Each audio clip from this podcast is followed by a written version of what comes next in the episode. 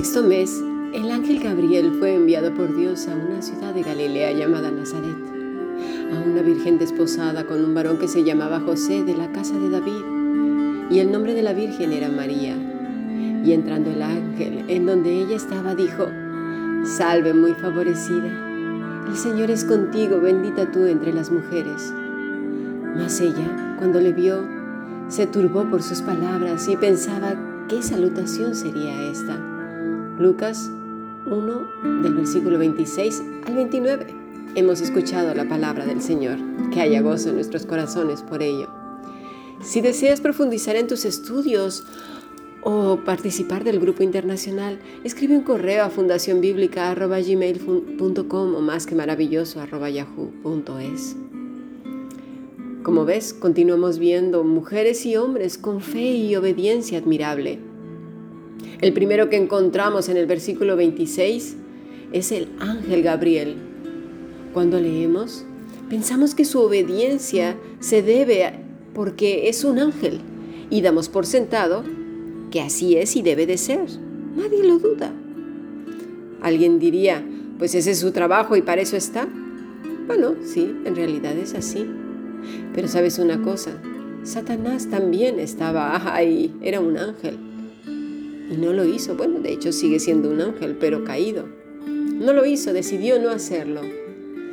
Así que es admirable la obediencia que el ángel Gabriel muestra, además de que su puesto en los cielos es muy elevado, no es cualquier ángel.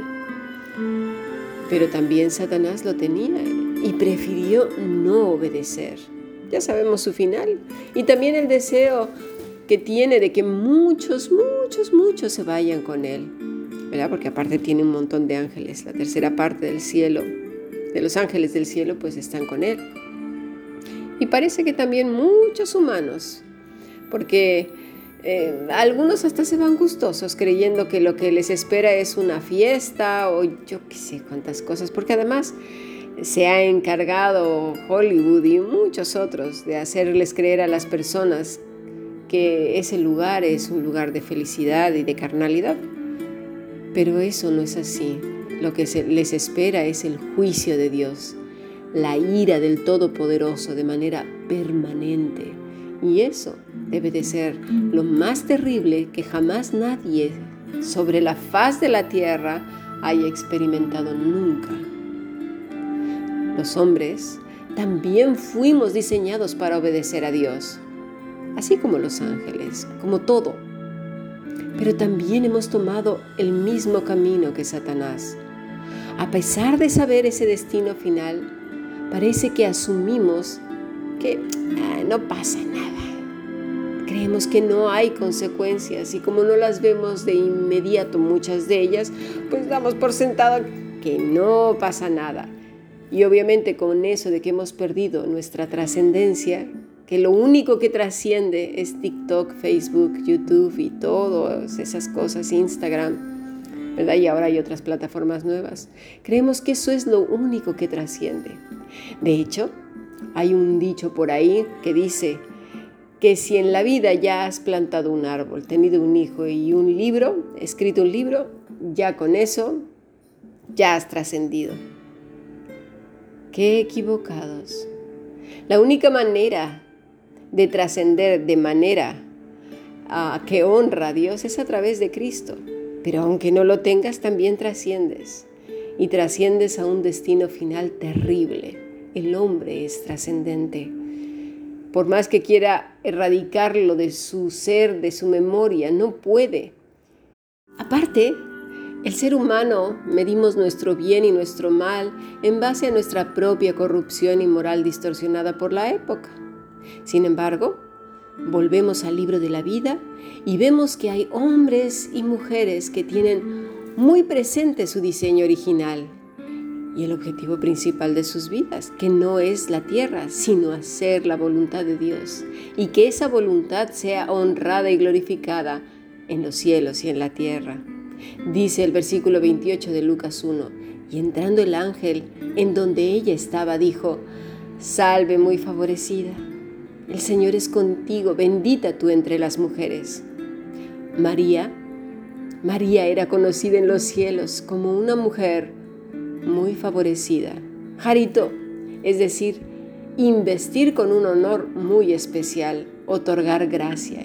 Viene de otra palabra que es haris, específicamente la influencia divina sobre el corazón y su reflejo en la vida, aprobación. Esta joven había sido aprobada de entre todas las mujeres. ¿Cómo ves? Fue hallada en ese maravilloso libro, así como la mujer de Manoa y también Elizabeth. Y por ello, esta mujer, esta pequeña mujer joven, ¿sí? fue investida con el honor más grande y especial que se puede uno imaginar. Le dice el ángel, salve, que quiere decir gózate, alégrate, regocíjate. Y no era para menos. Y podrías decir, o cualquiera podría decir, ah, bueno, así cualquiera. Si se me aparece un ángel, pues yo también. Pero mira, vamos a analizar bien. Se le aparece el ángel ¿por qué? ¿Por qué? No se le aparece a cualquiera, ¿eh? Fue enviado por Dios, ¿sí? No nada más así porque sí. Porque el nombre de María es destacado en el libro de la vida. ¿Y por qué? Eh, eh, siempre exigimos sin pensar. Queremos un montón de cosas de Dios que nos cumpla, que nos haga, que nos... Bueno, de, de todo. Todas las bendiciones. Exigimos y exigimos. Pero ¿por qué esta mujer tenía que regocijarse y sentirse dichosa? ¿Qué era lo que ella tenía? Era su corazón hacia Dios. ¿Lo vemos? creía realmente en la palabra del Señor, era una mujer justa delante de Dios. Su nombre destacaba en ese libro de la vida. Eso sí que no lo, notamos, ¿verdad? No, no nos ponemos a exigirnos a nosotros mismos. Y peor, si nos exigimos, hacemos un esfuerzo meramente humano. Y entonces nos volvemos religiosos.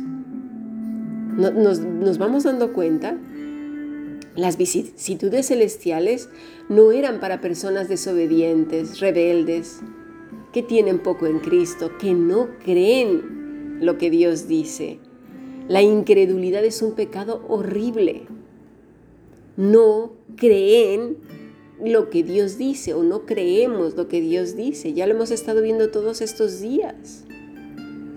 Mira, Hoy en día hay muchos que dicen que ven apariciones, visiones raras, un montón de cosas que son más dignas de confundir que otra cosa. No sé, parecen como alucinaciones, crisis emotivas. Yo que sé, había uno por ahí que me tocó escuchar que decía que cuando oraba, en una esquina de su habitación veía los pies de Cristo, cómo iban descendiendo. Yo la verdad no sé cómo sabía que eran los pies de Cristo. Digo, no es por nada, ¿eh? ¿Cómo podría distinguir que eran los pies de Cristo? ¿Conoció los pies de Cristo para saber que eran de Él? No lo sé. A lo mejor porque le vio los clavos, pero ¿sabes cuántas personas murieron crucificadas en los tiempos de Roma?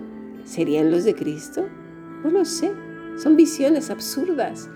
Porque aparte miras un poco sus vidas y están llenas de chismes, intrigas, iras, contiendas, malos pensamientos, religiosidad a tope legalismo a tope, fariseísmo a tope, acartonamiento, amargura, contienda, tristezas profundas, ansiedades, temor, terror, y de ahí para arriba y para abajo. ¿Lo vamos viendo? Sigamos a nuestro siguiente podcast.